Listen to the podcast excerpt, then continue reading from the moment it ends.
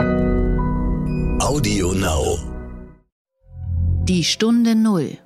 Deutschlands Weg aus der Krise.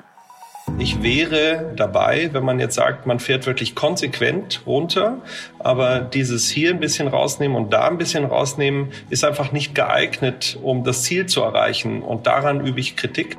Ob wir benachteiligt sind gegenüber der Autoindustrie, wir haben sicher nicht so eine gute Lobby wie die Autoindustrie, aber das ist für mich auch so ein bisschen ein Thema, wo wir uns selber an den Haaren nehmen müssen, wir Kultur, weil wir, glaube ich, ein, ein recht individualistischer Haufen sind.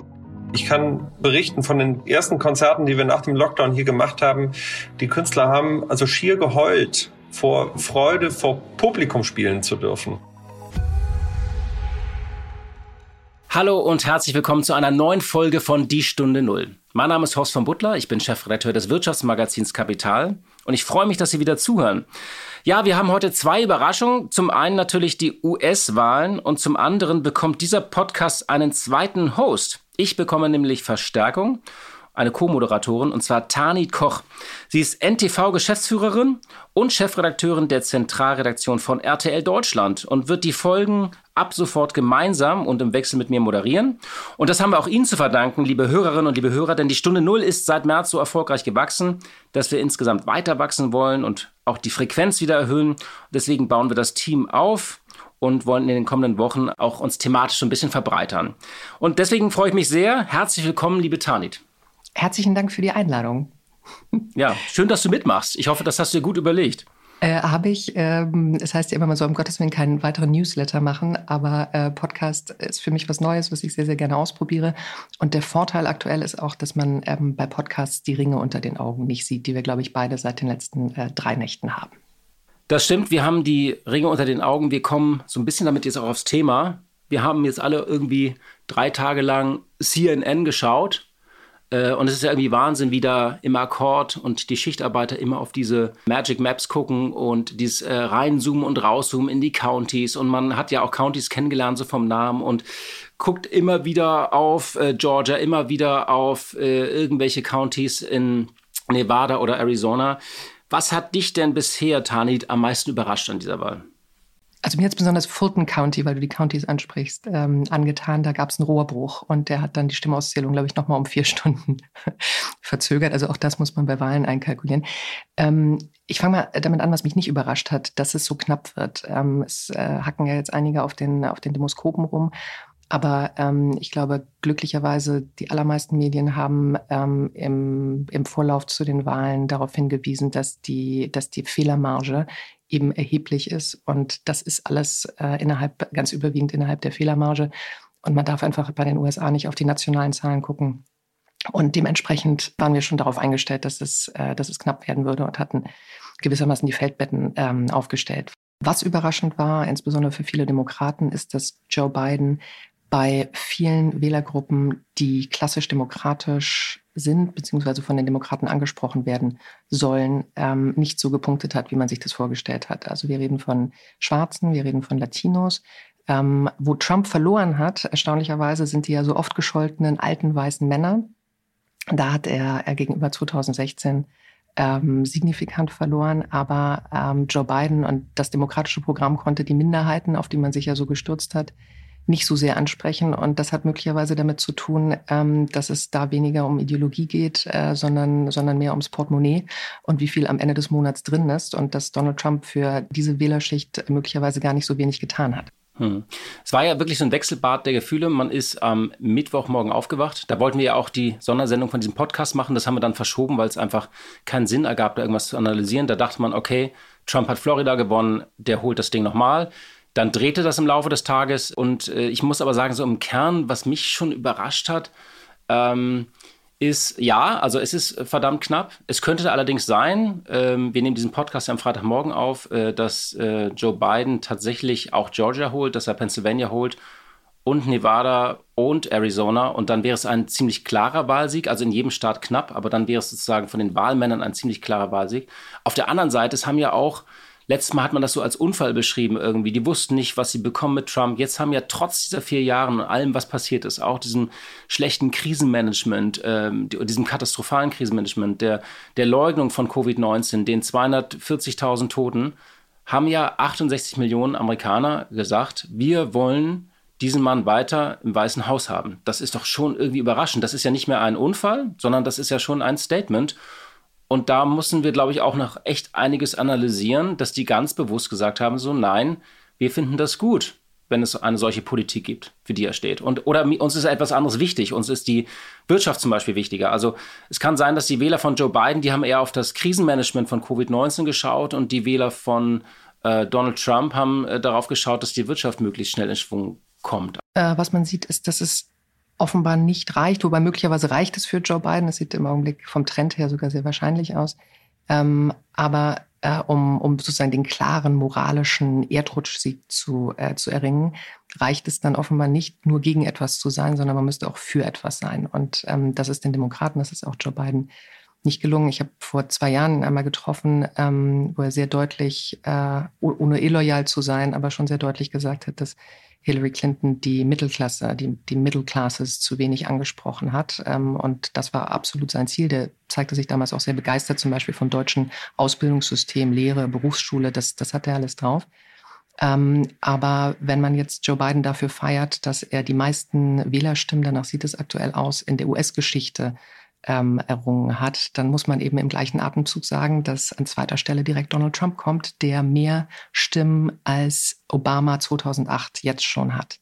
Und ähm, das, was du gerade sagtest, äh, der, der Betriebsunfall 2016, ich habe das eher so als, als Mittelfinger gegen das Establishment äh, damals gesehen, aber mittlerweile ist Donald Trump selber das, das Establishment im Weißen Haus. Und ähm, was ich noch nicht beurteilen kann, ist, ob die Menschen, die, die, die, die Republikaner wegen Donald Trump oder trotz Donald Trump gewählt haben, aber sie haben sie in breiten, breiten, breiten äh, Zahlen ge gewählt. Und ähm, was wir auf alle Fälle tun müssen in Europa, in Deutschland, ist endlich aufzuhören, ähm, die Amerikaner nach deutschen Maßstäben oder nach europäischen Maßstäben zu messen. Das ist ein fundamental anderes Land mit auch einer anderen politischen Kultur, für die wir, glaube ich, in, in Teilen auch mehr Verständnis entwickeln müssen nicht für Donald Trump, ganz offensichtlich, der im Augenblick äh, an seiner eigenen Demokratie sägt und einen massiven Schaden für demokratische Institutionen, für die Glaubwürdigkeit von Wahlen äh, anrichtet. Auch das jetzt schon. Ähm, auch das leider nicht überraschend, das deutete sich schon an. Ähm, aber äh, das Verständnis für, für, die, für die politische und zivilgesellschaftliche Kultur in den USA, ähm, damit, damit ist es noch nicht so weit her hier. Das ist ganz interessant. Ähm, äh, Donald Trump sozusagen hat sich ja vorzeitig zum Wahlsieger ausgerufen. Es könnte noch sein, dass sich das äh, über Wochen hinzieht, dass er auch die Wahlen anfechten wird. Ähm, und da gibt es ja zwei Szenarien. Das eine Szenario ist, ähm, der zieht sich dann doch irgendwann zurück. Das andere ist, dass der so eine Art, sie nennen es irgendwie Shadow Government oder Government in Waiting, also dass er ähm, der Oppositionsführer vier Jahre weiterhin wird, also dass er die Republikanische Partei weiterhin komplett im Griff hat. Im Moment halten sie sich alle sehr zurück, also keiner, keiner der wichtigsten Republikaner folgt ihm ja im Moment, aber ähm, es könnte sein, dass er diese Partei weiterhin, die er vor vier Jahren gekapert hat, im Griff hält und äh, die Regierung von außen attackiert. Und dann gibt es das Szenario, dass er 2024 nochmal antritt. Ähm, sagen zumindest einige. Wie, für wie wahrscheinlich hältst du das oder ist das pure Spekulation? Ach ja, das ist so ein bisschen Kaffeesasseserei, aber äh, was ich nicht glaube, ist, dass Donald Trump sich ähm, nach, nach Florida zum Golfspielen zurückzieht, weil ähm, das einfach ganz offensichtlich, das haben wir in den letzten vier Jahren gesehen, das nicht in seinem Naturell liegt. Ob er jetzt selber antritt oder ob er versucht, ähm, Ivanka nach vorne zu schieben, ist ja auch ganz interessant, wenn man sich so den Wettstreit unter den diversen Kindern von, von Donald Trump anschaut. Donald Trump Jr. hat. Äh, ja, der hat sich warm gelaufen, ne? Ja, der hat vor einigen Stunden getwittert, äh, quasi er ruft seinen, äh, seinen Vater zum totalen Krieg gegen diese Wahlen auf und, äh, und die Bananenrepublik. Ähm, das sind schon Töne, das, also wenn man es nicht schon gewöhnt wäre seit, seit vier Jahren, dann ist äh, jeder einzelne ähm, dieser, diese Aussagen, jeder einzelne dieser, dieser Tweets für sich genommen schon empörend. Ähm, aber da setzt so ein gewisser Abstumpfungseffekt ein. Bloß ähm, Donald Trump, äh, der ja auch äh, zumindest so geschäftstüchtig ist, dass er versucht, ähm, alles zu versilbern, was seinen Namen trägt, wird natürlich weiterhin, ähm, ob aus dem Weißen Haus heraus oder von, äh, von außerhalb, ähm, versuchen sich weiter im Gespräch zu halten und wird es auch bleiben. Und ähm, wir kennen ja selber die, die Medien, Medienlogik und Systematik. Ähm, das wird natürlich auch aufgegriffen werden, weil er eine Figur ist, die polarisiert und für die Menschen sich interessieren. Ich glaube nicht, dass er die, die Republikaner weiterhin so fest im Griff haben wird, wenn er nicht mehr der, der Mann im Weißen Haus sein sollte. Es ist noch offen, jetzt wo wir gerade den Podcast aufnehmen, es sieht nach Joe Biden aus. Vielleicht noch die letzte Frage, bevor wir jetzt in das andere Gespräch gehen, das eigentliche Gespräch. Ähm, manche haben ja so gesagt, ähm, Joe Biden könnte so eine Art äh, Adenauer-Figur werden, also der das Land so ein bisschen versöhnt. Ich habe da aber so ein bisschen meine Zweifel, ob er das sofort schafft. Also, ähm, äh, weil es ist eine 50-50-Nation, das hat man jetzt nochmal einfach gesehen. Und ähm, all diese Wunden, die da geschlagen wurden, die hören ja nicht auf, nur weil äh, jetzt Trump nicht mehr im Weißen Haus sitzt. Also der könnte weiter twittern. Der könnte, selbst wenn die Republikaner so ein bisschen gemäßigt werden, es gibt ja auch Leute, die seinen Stil imitieren. Also es kann sein, dass es genauso weitergeht. Ähm, äh, er könnte nach Europa Brücken bauen, er könnte international Brücken bauen, äh, WHO wieder rein, NATO, äh, andere Töne anschlagen. Das alles kann er machen. Das sind so diese Easy Wins. Aber innerhalb des Landes das so schnell hinzukriegen, weil der erbt ja einen Scherbenhaufen. Ich meine, vor Obama hat, als der angetreten ist, 2008, hatte er diese Finanzkrise, dieses Desaster geerbt. Jetzt hat er, ist die Covid-19-Krise, die er überhaupt nicht im Griff ist. Also ich glaube, der wird jede Menge zu tun haben äh, ähm, und kann nicht nur das Land versöhnen, äh, weil die Pandemie ist dort außer Kontrolle. Ähm, die Wirtschaft äh, wird sich wahrscheinlich schnell erholen, schneller erholen als in Europa, wenn sie sie im Griff haben. Aber ich glaube, das ist so einfach gesagt, äh, weil äh, Adenauer-Figur, da lag ja Deutschland im Boden, es war eine ganz andere Zeit. Ich war da so ein bisschen skeptisch, also vom, vom Profil her kann er das, aber ob das so einfach ist, dieses, äh, dieses aufgepeitschte Land zu versöhnen, bin ich mir unsicher ähm, die, die Hardcore-Trumpisten, ähm, die wird äh, Joe Biden nicht so, nicht so schnell von sich überzeugen. Er hat ja einen sehr, sehr integrativen Ansatz. Das hört man auch jetzt schon aus jedem seiner Statements in den, äh, in den letzten Nächten. Aber ähm, die Mutmaßung ist äh, politisch gesehen eher, dass er also ein lame duck Präsident sein könnte, weil er die Senatsmehrheit nicht hat. Ähm, er wird sich ganz gewiss zu vier Fünfteln äh, auf die Innenpolitik konzentrieren ähm, und äh, sagen wir, die, die Hoffnung, die sich einige machen, dass dann, dass dann die, die Amerikaner ähm, sagen, unsere Verteidigung wieder alleine übernehmen, die wird sich selbstverständlich mit Joe Biden auch nicht bewahrheiten, genauso wie sie sich mit Hillary Clinton nicht, nicht bewahrheitet hätte. Ich bin mir nicht ganz sicher, während die Stimmen ja 50-50 äh, einigermaßen sind, ob ähm, wirklich diejenigen, die alle republikanisch abgestimmt haben, ähm, auch so sehr an Donald Trump hängen oder, oder letztlich mehr an, äh, an seiner Politik. Und Steuererleichterung. Und die, genau, und Steuererleichterung. Und die könnten sich auch auf einen, auf einen Joe Biden ähm, durchaus einlassen. Es gibt jetzt Befragungen äh, unter den Republikanern, wer denn wer denn tatsächlich glaubt, dass ähm, Donald Trump die Wahlen schon gewonnen habe, wie, wie er ja selber sagt.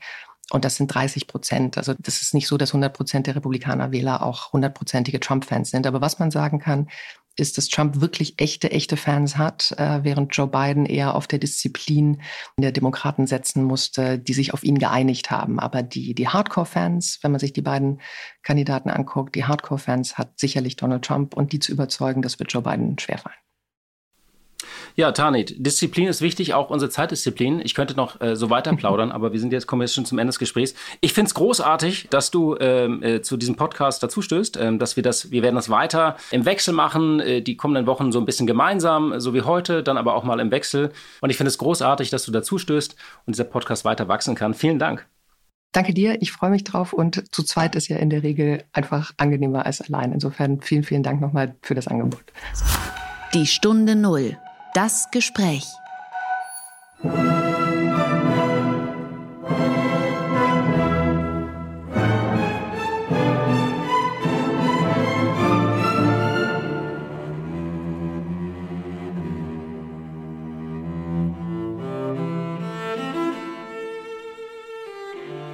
Ja, da war sie vorerst zum letzten Mal voller Musik, bevor sie wieder für einige Wochen verstummte, die Elbphilharmonie.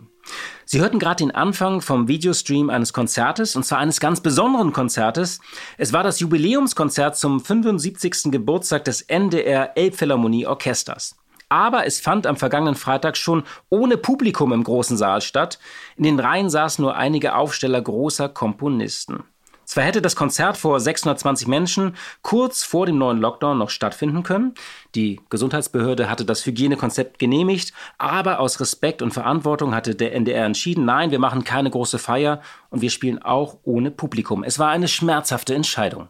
Ja, und überall ist es jetzt wieder still in den Konzertsälen, die eigentlich voller Musik sein müssen. Nicht nur in Hamburg, sondern überall in Deutschland, in hunderten Konzerthäusern und die Kulturbranche klagt, dass sie ein wenig auf der Strecke bleibt, dass wir zu sehr auf Gastronomie und Tourismus und die Luftfahrt schauen. Und ich spreche deshalb heute gleich mit zwei Intendanten, einmal mit Christoph Lieben-Seuter, dem Generalintendanten der Elbphilharmonie, sowie mit Raphael von Hunsbruch, dem Geschäftsführer des Konzerthauses Dortmund, über die Lage und Auswege für die Kultur. Das Dortmunder Konzerthaus hatte erst Anfang September für Aufsehen gesorgt und das erste große Chorkonzert seit Corona gewagt. 90 Musiker und Chorsänger traten vor 800 Zuhörern auf und unter der Leitung des Dirigenten Thomas Hengelbrock wurde Haydns Schöpfung aufgeführt. Es galt natürlich strenge Corona-Auflagen, alle Musiker waren für die Probezeit in Quarantäne in einem Hotel untergebracht. Und das Publikum saß so schachbrettartig im Saal verteilt, um die nötigen Abstände einzuhalten. Und ein Belüftungssystem tauschte im Saal alle 20 Minuten die Luft aus. Beide Konzerthäuser haben übrigens eine Gemeinsamkeit. Sie gehören zur European Concert Hall Organization, kurz ECHO. Sie sehen sich so ein bisschen als die Champions League der Branche, als die 22 wichtigsten Häuser in Europa und davon gibt es in Deutschland vier. Und mit zwei Intendanten spreche ich jetzt. Und ich freue mich jetzt auf das Gespräch mit Christoph Lieben-Seuter von der Elbphilharmonie und Raphael von Hunsbruch vom Konzerthaus Dortmund. Einen schönen guten Tag, Herr Lieben-Seuter nach Hamburg und einen schönen guten Tag, Herr von Hunsbruch nach Dortmund. Hallo. Herzlich willkommen hier in der Stunde Null. Ja, es ist die Woche des neuen Lockdowns. Und ich fange mal mit Ihnen an, Herr Lieben-Seuter. Es wird keine Konzerte in den kommenden Wochen mehr in der Elbphilharmonie geben. Sie haben vor einigen Tagen Verständnis für diesen teilweisen Lockdown geäußert. Können Sie Ihre Sicht noch mal kurz äh, darlegen? Es ging darum, ob die Elbphilharmonie auch mitmacht oder gezwungen wird, sozusagen ihren Betrieb einzustellen, obwohl es mehr oder weniger nachgewiesen ist, dass der Besuch im Konzert ziemlich gefahrlos ist. Es gibt, äh, glaube ich, keinen amtsbekannten Fall einer Ansteckung in einem größeren, gut belüfteten Konzert- oder Theatersaal.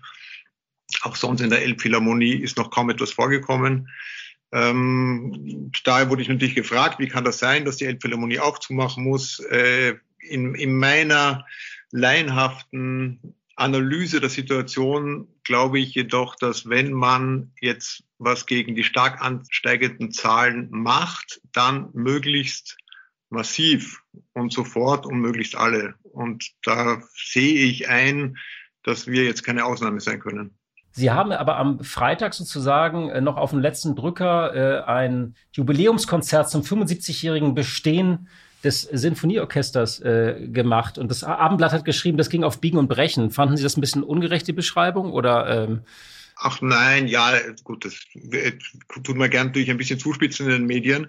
Das war äh, das eben wirklich ein Jubiläumskonzert des NDR Elbphilharmonieorchesters. Das war, großer Bahnhof war geplant mit Bundespräsident und allem drum und dran. Und das ist natürlich dann sehr schade, wenn das dann schrittweise reduziert wird. Zuerst die geplanten ähm, äh, Empfänge, dann die Reden, dann der Besuch des Bundespräsidenten und am Schluss wurde vom NDR auch das Publikum äh, quasi ausgeladen, obwohl das noch möglich gewesen wäre vor dem Wochenende, weil der Lockdown ja jetzt erst am Montag begonnen hat.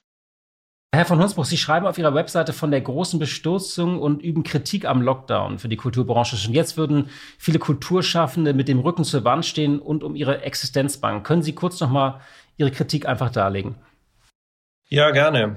Ähm, ich habe auch Verständnis dafür und ich halte es auch für richtig, dass wir in dieser Zeit Maßnahmen treffen müssen, und dass die Regierung das tut, um die Zahlen runterzubringen.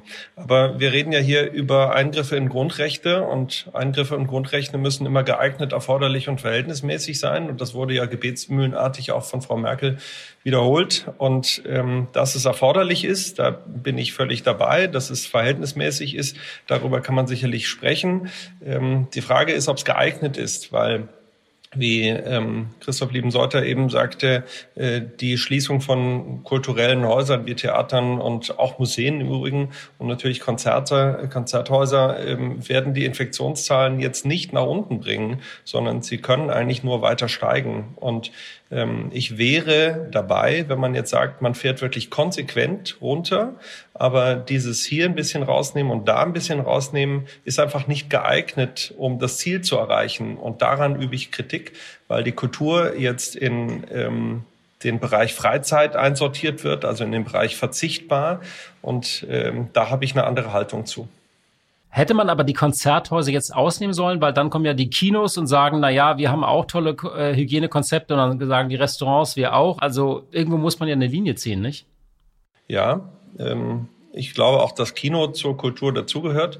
Ähm, aber auch dann kommt die nächste Linie und die nächste Linie. Und ähm, das ist natürlich schwer zu vermitteln, weil immer wenn man eine Linie zieht und nicht genauer differenziert, dann kommt immer einer, der sich beschwert und wahrscheinlich auch zu Recht. Aber ich glaube, es ist, hat auch viel mit Kommunikation zu tun. Also wie reden wir eigentlich über die einzelnen Bereiche? Wie, wie sortieren wir sie ein? Und wie ehrlich sind wir eigentlich auch, dass ähm, Kultur in diesem Fall eher eine Art Kollateralschaden ist. Weil natürlich verstehe ich, dass es schwierig ist, jemandem zu erklären, dass äh, sich jetzt nur noch zehn Personen treffen dürfen und dann sollen Hunderte ins Konzerthaus gehen. Das äh, ist natürlich nicht so einfach zu erklären. Aber dann muss man dazu auch stehen und zum Beispiel sagen, wir wissen, Konzerthäuser sind in dieser Zeit keine Gefahrenquelle, also kein Infektionsort, denn an die Infektionsorte müssen wir ran. Wir können aber nicht stärker differenzieren und deshalb müssen wir die Kulturhäuser jetzt auch schließen. Wir wissen, dass das äh, bestimmte Konsequenzen, gesellschaftliche, aber auch finanzielle hat und die versuchen wir auszugleichen. Wir tun alles dafür, diese schnell wieder aufzumachen. Ja, also diese Art von Kommunikation hätte ich mir gewünscht. Okay, es ist also vor allem auch eine Frage der Kommunikation. Können Sie mir vielleicht, bevor wir auch mal auf die Hygienekonzepte oder, oder andere Auswege aufgehen, können Sie mir beide mal ganz kurz die Lage Ihres Hauses überhaupt schildern? Also mir haben das verschiedene Unternehmerinnen und Unternehmer auch getan, die einfach gesagt haben, ich war vor dem Lockdown, war mein Geschäft ungefähr auf 80 Prozent oder ich hatte so und so viel Kurzarbeit. Wie war zum Beispiel die Lage der Elbphilharmonie jetzt seit der Öffnung im Juni wieder? Waren die Häuser wieder voll? Wie weit waren sie von der Normalität entfernt? Vielleicht erstmal Herr Liebenseuter und dann Herr von Hunsbruch. Äh, waren natürlich weit von der Normalität entfernt, zumal die Elbphilharmonie das Glück hatte, seit ihrer Eröffnung mehr oder weniger immer ausgebucht zu sein, sowohl sozusagen terminmäßig als auch äh, was die Konzerte betrifft. Nach dem Sommer durften wir wieder öffnen, allerdings unter der Maßgabe äh, des Abstandes von eineinhalb Metern zwischen den Infektionsgruppen im Publikum oder wie man das nennt. Das hat dazu geführt, dass wir maximal 30 Prozent der Seele nutzen konnten. Das haben wir auf 60 Prozent aufgebohrt, indem wir zweimal pro Tag gespielt haben. Das ist trotzdem sozusagen nur ein, ein kleiner Teil von dem, was vorher möglich war. Äh, und es wurde, Gott sei Dank, auch das dann sehr schnell ähm, wieder angenommen. Das heißt, diese minimale Auslastung war dann auch schnell ausverkauft. Insofern hatte ich sowas wie eine abnormale Normalität eingestellt. Und was man sagen muss, ist, die äh, meisten Veranstaltungen waren beglückend, weil sowohl die Künstler wie das Publikum ausgesprochen glücklich waren, da sein zu können. Es war immer eine besonders fokussierte Atmosphäre. Äh, Im Haus selber dahinter steht natürlich eine unglaubliche Organisation. Allein unser Hygienekonzept hat hunderte Seiten. Wir haben es aber versucht so zu gestalten, dass das Publikum wenig davon mitbekommen hat. Es ging einfach darum, Maske anzuhaben, solange man sich im Haus bewegt. Auf dem Platz selber durfte man sie abnehmen. Ansonsten gab's, war sogar Gastronomie beim Eingang offen und der Konzertbesuch war so normal und so angenehm wie möglich. Dazwischen wurde natürlich gereinigt und desinfiziert und getestet und alles Mögliche gemacht rund um die Uhr. Mhm. Wie war das bei Ihnen, Herr von Hunsbruch, ähnlich oder? Ja, wir hatten ja, ähm, ich hätte fast, fast gesagt, das Glück in NRW zu sein, weil Herr Laschet als äh, einer der Kanzlerkandidaten erstmal nach dem ersten Lockdown ja der, derjenige war, der sehr Öffnung ähm, wieder versucht hat voranzutreiben. Und so waren wir das erste Konzerthaus in Deutschland, das wieder ein Orchesterkonzert vor Publikum gemacht hat. Wir haben dann nach dem Sommer ähm, auch das erste Chorkonzert auf die Beine gestellt, mit Mordsaufwand, dreimal testen, alle 90 Künstlerinnen und Künstler in Isolation und so weiter. Ähm, und dann kamen wir äh, auch dadurch in eine echte Erntephase, muss ich sagen. Unser äh, Ticketumsatz äh, lag äh, zum Zeitpunkt ähm, Mitte Oktober rund 20 Prozent nur hinter Vorjahr.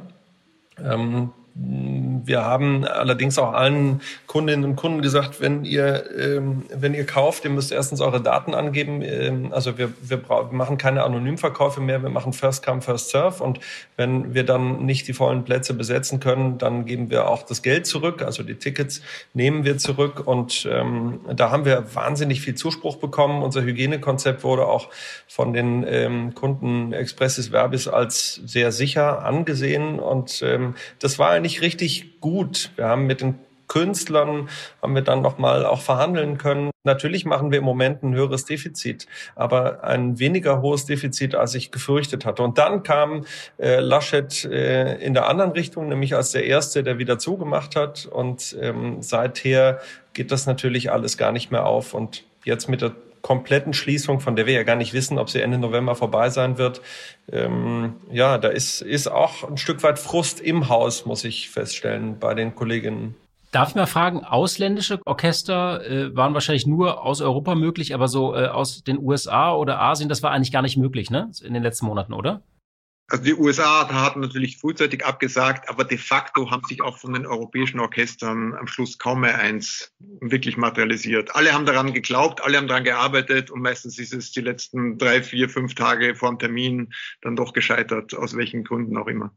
Aber wir haben Gott sei Dank genügend gute Musiker und Orchester im deutschsprachigen Raum. Insofern uns, sind uns die guten Programme nicht ausgegangen. Können Sie einmal äh, so vielleicht unseren Hörerinnen und Hörern die Lage für so einen normalen Musiker wie Geige, dritt, zweite oder dritte Geige oder so ein normales Fagott oder Horn da hinten erklären? Also ist der meistens angestellt oder selbstständig? Bekommt der Ausfallhonorar oder rutscht der gleich in Hartz IV? Oder kann man das nicht verallgemeinern? Wie ist denn die Lage für einen normalen Konzertmusiker in diesen Zeiten? Es gibt beides natürlich, beide Extreme. Es gibt einen voll angestellten, durchbezahlten Musiker, der ähm, eventuell in Kurzarbeit ist oder nicht einmal das ähm, und der dann ähm, monaterweise quasi seinen Beruf einfach nicht ausüben kann und zu Hause sitzt. Und es gibt in tollen Orchestern einfach freiberufliche Musiker, die buchstäblich davon leben, von jedem einzelnen Termin, von jedem Tag, an dem sie ein Geld bezahlt bekommen für Proben. Und ähm, die haben natürlich eine ganz, ganz andere, einen ganz anderen Stress, ähm, äh, eine ganz andere Situation.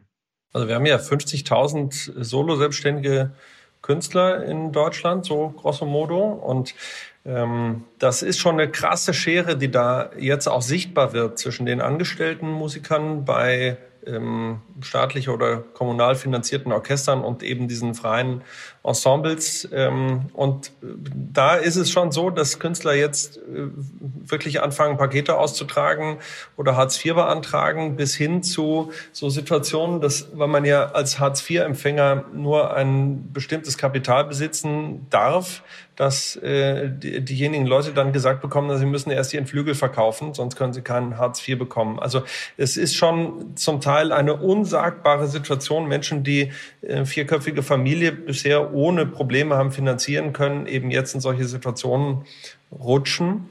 Und es sind ja nicht nur die Einzelpersonen, sondern es sind auch die Ensembles, es sind auch die Dienstleister, auch die Agenturen, die um dieses ganze Konzertleben herum agieren, von denen ich nicht glaube, dass, wenn die Krise vorüber ist, alle noch in gleicher Weise existieren werden.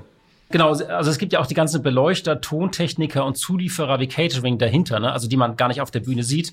Äh, und die sind ja eben auch davon betroffen. Es gibt auch Hilfen für die Kulturbranche. Äh, es gab diesen Topf, glaube eine Milliarde für den Neustart Kultur. Reichte das einfach nicht oder wird die Kulturbranche benachteiligt gegenüber der Autoindustrie? Wie, wie ist da Ihre Einschätzung, äh, Herr Liebenseuter? Und äh, ähm, Herr von Hunsbruch, Sie können da gerne ergänzen, wenn Sie was dazu sagen wollen, natürlich. Ähm, es sind strukturelle Themen natürlich, äh, zum Beispiel, also die, die, Firmen, die Sie genannt haben, äh, die sind ganz wichtig für uns, vom, vom Catering-Unternehmen über Vorderhaus, Dienstleister, äh, über Technikfirmen etc die haben die, die wirtschaftlichen Hilfen, die so möglich sind, meistens auf Kreditbasis. Ähm, äh, also sie sind ja gut, gut bekannt, was da für Klein- und Mittelbetriebe möglich ist. Bei den Künstlern ist das Problem, dass äh, das Format äh, ein Konzert versäumt haben und äh, die Gage nicht bekommen zu haben. Das, das ist da so nicht vorgesehen in der staatlichen Förderung. Sehr wohl gibt es Förderungen für für künstlerische Projekte, die aber dann auch wieder neu ähm, aktiviert werden müssen und in die erst neu wieder investiert werden muss. Also es ist je nachdem, wie man organisiert ist, in welche Art von Ensemble oder Struktur oder selbstständig ist, ähm, äh, kann das sehr mühsam sein. ob wir benachteiligt sind gegenüber der Autoindustrie. Äh, wir haben sicher nicht so eine gute Lobby wie die Autoindustrie, aber das ist für mich auch so ein bisschen ein Thema, wo wir uns selber an den Haaren nehmen müssen. Wir Kultur, weil wir, glaube ich, ein, ein recht individualistischer Haufen sind und die Hochkultur schaut auf die kommerzielle Kultur herab und das Theater redet nicht mit dem Konzert und ähm, die Großen nicht mit den Kleinen. Und deswegen, ähm, und das haben wir auch schon in diversen Gesprächsrunden festgestellt, ähm, dass das hier absolut ähm, Luft nach oben ist, was, was die Darstellung und die Interessensvertretung dieser Kulturbranche oder Kulturindustrie oder Kulturwirtschaft, wie immer man sie genauer definiert, ähm, dass das ausbaufähig ist. Eine Ergänzung noch zu dem, was du eben gesagt hast, Christoph. Die Solo-Selbstständigen haben ja auch eine Hilfe angeboten bekommen. Ähm, allerdings dürfen von diesen ähm, Einkünften ich glaube, 80 Prozent nur für betriebliche Aufwendungen ausgegeben werden. Und äh, Sie haben ja als Künstler, der nicht auftritt, im Prinzip gar keine betrieblichen Aufwendungen. Das heißt, der Lebensunterhalt, der ist an der Stelle nicht gedeckt. Und zu dem Zweiten, was du sagst, die Lobby, die uns ein Stück weit fehlt, da kommt noch ein ganz interessanter Aspekt dazu. Das sind nämlich die Medien.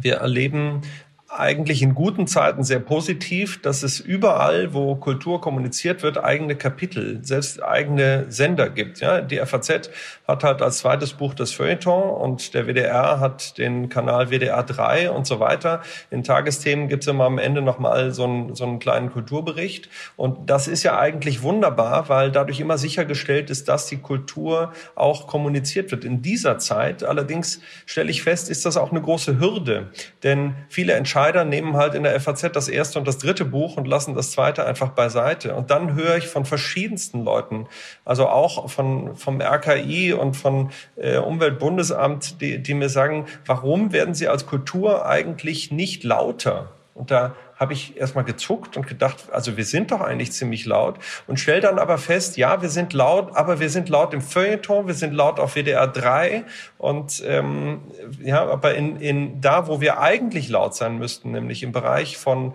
auch Kulturpolitik und auch Kulturwirtschaft, da kommt Kultur relativ wenig vor. Ich habe mir immer so vorgestellt, dass es ja nicht nur um Geld geht, sondern ein Künstler braucht doch vor allem Interaktion und Publikum, nicht? Also die, die Lehre, dass dieses Vakuum, das ist doch eigentlich äh, das Schlimme, dass man nicht auftreten kann. Also da, das stelle ich mir vor, dass das in den Künstlern neben dem finanziellen natürlich auch nagt, äh, dass einem die Resonanz einfach fehlt.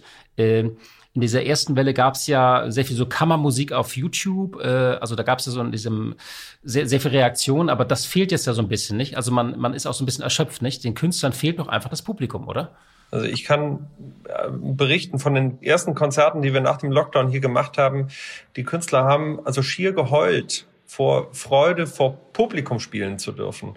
Und ähm, natürlich ist das auch spannend, in eine Kamera reinzuspielen, sich vorzustellen, wie viele Leute das jetzt hören, aber es ist keine Resonanz da. Also Musik ist etwas, was eigentlich zwischen Mensch und Mensch, zwischen Bühne und, und, und Saal passiert, wo auch eine Rückkopplung ist. In dem Moment, wo man ein Publikum gegenüber hat, das wirklich reinhört und zuhört und aufmerksam ist, das spiegelt sich im Künstler wie, das treibt ihn an, das begeistert ihn und dann, dann entsteht so ein, so ein zirkularer Kreislauf, der sich hochschaukelt bis ins, also bis in diese großen Glücksmomente, die man manchmal im Konzert hat. Und das ist ähm, eigentlich im Digitalen kaum zu replizieren. Ich hätte noch mal eine Frage zu den Hygienekonzepten. Abstand wurde erklärt, Seele nicht mehr so voll. Aber ich hatte auch gelesen, dass es zum Beispiel richtig Untersuchungen wissenschaftlicher Art gab über ähm, Ausbreitung von Aerosolen oder dass die Luft abgesaugt wird. Können Sie das mal kurz erklären, was so speziell gemacht wurde in Konzertsälen? Also ich kann hier gerade auch mal direkt einsteigen, weil wir haben gerade das Fraunhofer Institut am Haus. Ähm, ich habe mit gewisser Verwunderung festgestellt, dass es zwar allerlei Studien zum Thema Musikinstrumente gibt, zum Glück, und die braucht es auch, denn ähm, Viele, inklusive der Unfallkassen, haben ja so das Gefühl gehabt, dass eine Trompete oder eine Oboe eher wie so ein Pusteblasrohr funktionieren, wo man, wo man Corona-Pfeile durchschießt. Aber dann weiß man inzwischen wenigstens, dass aus einer Trompete kommen nur mit 2 kmh vorne Luft raus. Das heißt, die Aerosole kommen keine 10, 20 Zentimeter weit. Was es aber noch gar nicht gibt, sind ähm, wissenschaftliche Studien zur Aerosolausbreitung innerhalb des Publikumbereiches. Also wir haben da die Hypothese, dass es physikalisch nicht möglich ist, ein Massenspreading-Event auszulösen in, in einem Konzertsaal ähm, und dass Einzelinfektionen auch relativ unwahrscheinlich sind. Also Hintergrund ist, wir haben eine Quelllüftung ähm, mit Außenluft, äh, die wird mehrmals pro Stunde komplett ausgetauscht, also nicht nur umgewälzt, sondern durch Frischluft ersetzt. Die steigt mit der Thermik nach oben, wird dann unter dem Dach abgesaugt. Das heißt, die Aerosole werden alle abtransportiert. Und das ist als Hypothese offensichtlich der Politik noch nicht genug gewesen. Ähm, es gab ja in Leipzig diese Studie mit dem Tim Bensko-Konzert, ähm, die auch Computersimulationen zum Thema Aerosolausbreitung gemacht haben, aber Experimentalstudien gab es eben nicht. Und deshalb haben wir jetzt das Fraunhofer Institut äh, am Haus, um genau das mal äh, durchzuexerzieren. Wie verbreiten sich wirklich die Aerosole innerhalb des Saals? Sehr spannend. Um so ein bisschen nach vorne zu gucken, erstmal jetzt für die nächsten Wochen. Wie wird das mit den Karten denn sein? Spenden das die Leute oder wird es einfach nur erstattet oder gestundet? Gibt es da neue Ersatzregelungen? Das gab es ja so im ersten Schub damals im Frühjahr auch. Wie sind denn da die äh, Regelungen? Können, Herr Liebensorte, können Sie mal erzählen, was ist mit den ganzen Konzertkarten, die Sie verkauft haben schon für die kommenden Wochen? Ja, wir haben gleich von Anfang an, also wie der große Lockdown gekommen ist im Frühjahr, wo es gab Hunderttausende von Tickets rückzuerstatten. Äh, wir haben auch die Möglichkeit eingeräumt, auf diese Erstattung zu verzichten. Das haben vielleicht so also zehn Prozent oder so auch in Anspruch genommen. Was sich herausgestellt hat, war, dass die Ver Verwaltung irre war. Wir sind noch heute dabei, die Restbestände aus dem, aus dem Frühjahr quasi abzuarbeiten, weil kein Kartenverkaufssystem der Welt ähm, ist darauf programmiert, Massen zu stornieren. Alle können schnell verkaufen, aber keiner kann schnell, ähm, nämlich ja nicht nur von einer Veranstaltung, sondern wirklich von Hunderten, die Karten zurückgeben. Deswegen sind wir umgestiegen mit Beginn der neuen Saison auf ein System, wo wir erstens zuerst mal nur Karten buchen angeboten haben, ohne dass man zahlen muss. Erst wenn das Projekt wirklich feststeht, beziehungsweise haben wir gesagt, sechs Wochen im Vorhinein, da wird man ja wohl eine Sicherheit haben. Erst dann ähm, kriegt man nochmal das Angebot und das direkte Platzvorschlag, äh, ob man jetzt hier buchen will oder nicht. Das ähm, war sicher eine gute Methode, weil dadurch haben wir viele Karten sozusagen gebucht, aber dann noch nicht wirklich verkauft gehabt. Daher muss man sie auch nicht stornieren. Nur die Wirklichkeit war dann noch schneller, weil die Stornierungen ja zum Teil noch viel kürzer waren jetzt in der letzten Zeit. Und was wir machen ist, äh, alle immer äh, vor allem über E-Mail und Websites zu informieren. Es wurden auch viele neue, kurzfristig gute Konzerte ähm, angeboten. Alle Menschen buchen äh, übers Web und in dem Moment, wo klar ist, das kann nicht stattfinden, wird das Geld kommentarlos wieder zurückgeschickt, in der Hoffnung, dass wenn dann das Ersatzkonzert kommt oder ein alternatives Angebot nächstes Monat möglich ist, dass die Leute dann wieder neu buchen. Hat sich im Großen und Ganzen gut bewährt. Von den Abonnenten, die langfristig gebucht haben, sind es knapp unter 50 Prozent, die von solchen immer wieder Kaufangeboten Gebrauch machen, was mehr als genug ist bei uns, um, um die erlaubten Plätze zu füllen. Was unfassbar schwierig ist in dieser Zeit, ist diese Unplanbarkeit oder das ständige Umschmeißen von nochmal anders und nochmal anders. Wir, wir, wir planen ja eigentlich in unserer Branche drei Jahre im Voraus.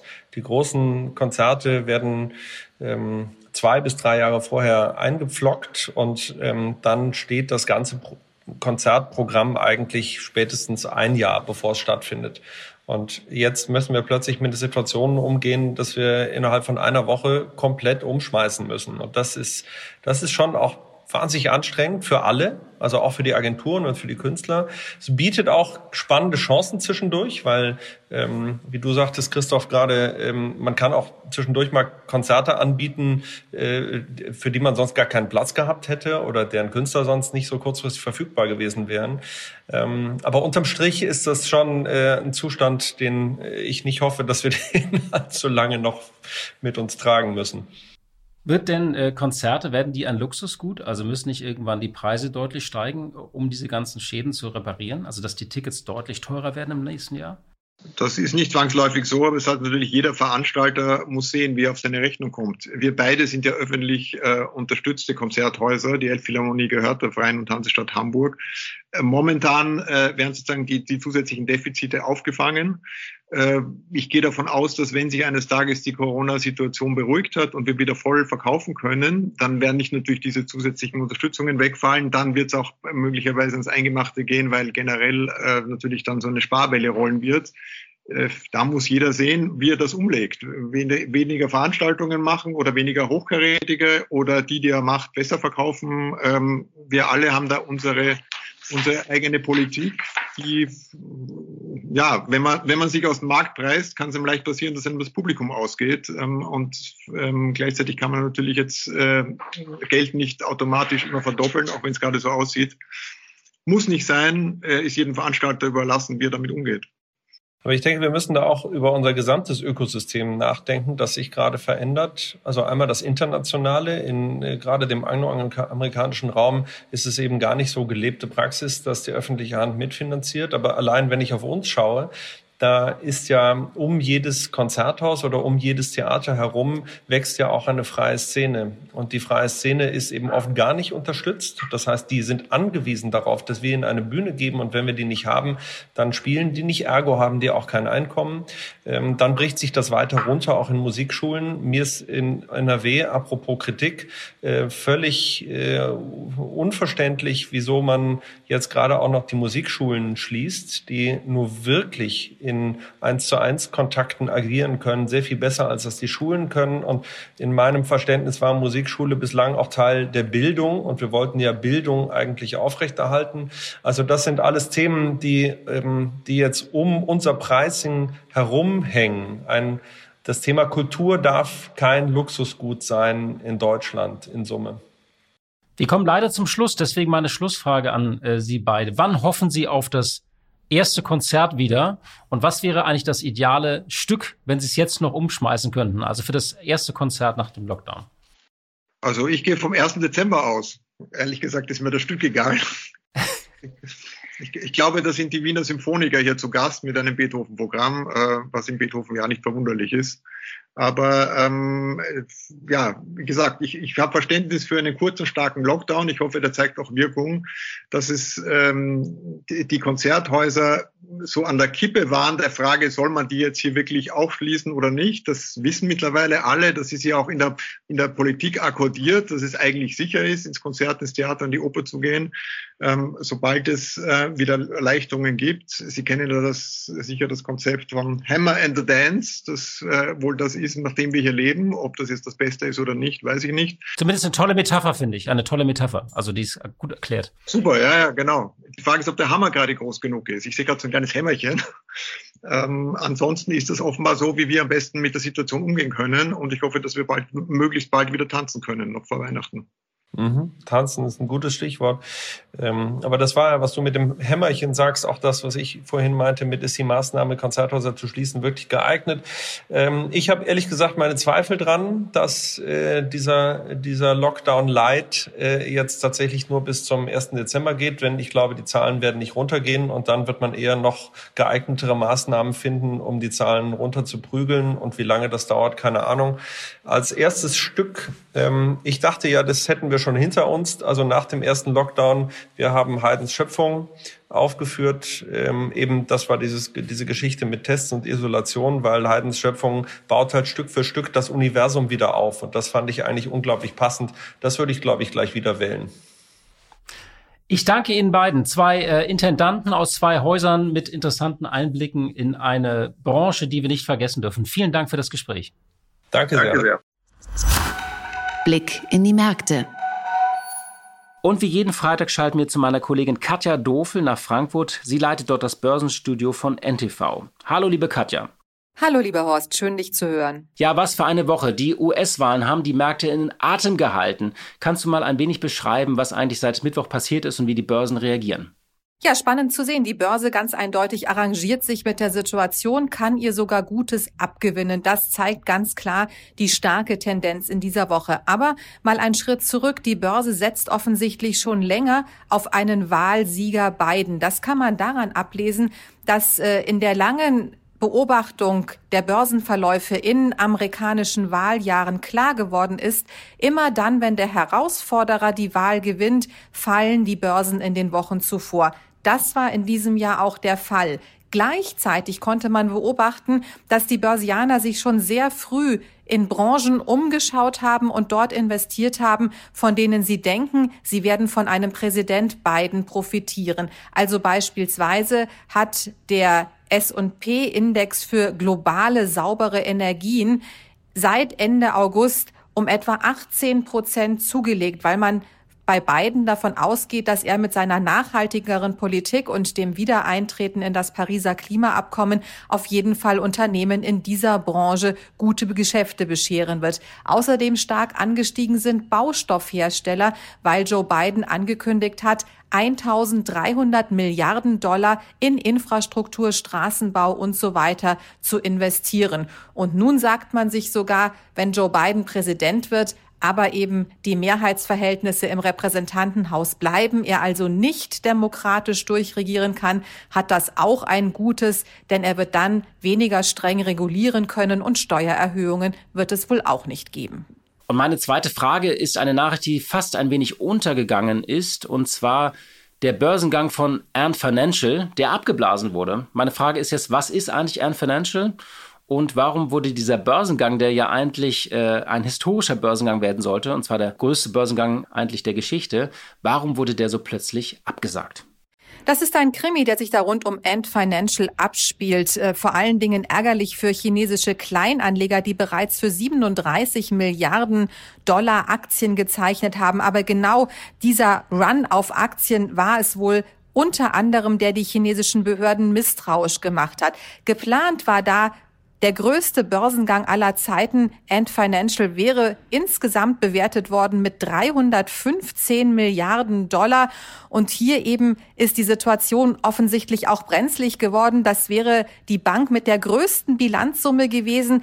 Das Unternehmen selber hat sich aber immer mehr als Technologiekonzern dargestellt, denn als Bank, und das hat die Bankenaufseher nun offensichtlich misstrauisch gemacht. Sie haben den Unternehmensgründer und Milliardär Jack Ma zu einem Gespräch einbestellt. Offiziell heißt es auch von Unternehmensseite, die Qualifikation für den Börsengang sei nicht gegeben. Inoffiziell aber hat man wohl festgestellt bei den Behörden, dass Ant Financial einfach zu mächtig geworden ist als Bank. 40 Prozent der Erträge fließen aus Verbraucherkrediten, also hat Ant Financial auf dem Kreditmarkt ein richtig großes Rad gedreht. Gleichzeitig hat Jack Ma die bestehenden Banken kritisiert auf einem Kongress. Er hat gesagt, da fehle der Anpassungswille und äh, es gebe eine große Pfandleihermentalität unter chinesischen Banken. Damit hat er offensichtlich den Zorn der Behörden auf sich gezogen. Nun gehen Experten davon aus, dass der Börsengang von Ant Financial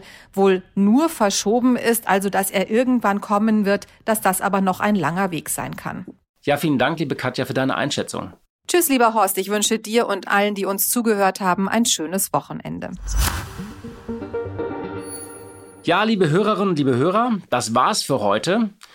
Ich hoffe, wir hören uns am Dienstag wieder, dann wieder gemeinsam mit Tanit Koch. Wir werden das künftig gemeinsam moderieren und zünden so ein bisschen die nächste Stufe in diesem Podcast. Ich wünsche Ihnen alles Gute, ein schönes Wochenende, machen Sie es gut und passen Sie auf sich auf. Die Stunde Null. Deutschlands Weg aus der Krise. Dieser Podcast ist Teil der Initiative Zeit, die Dinge neu zu sehen.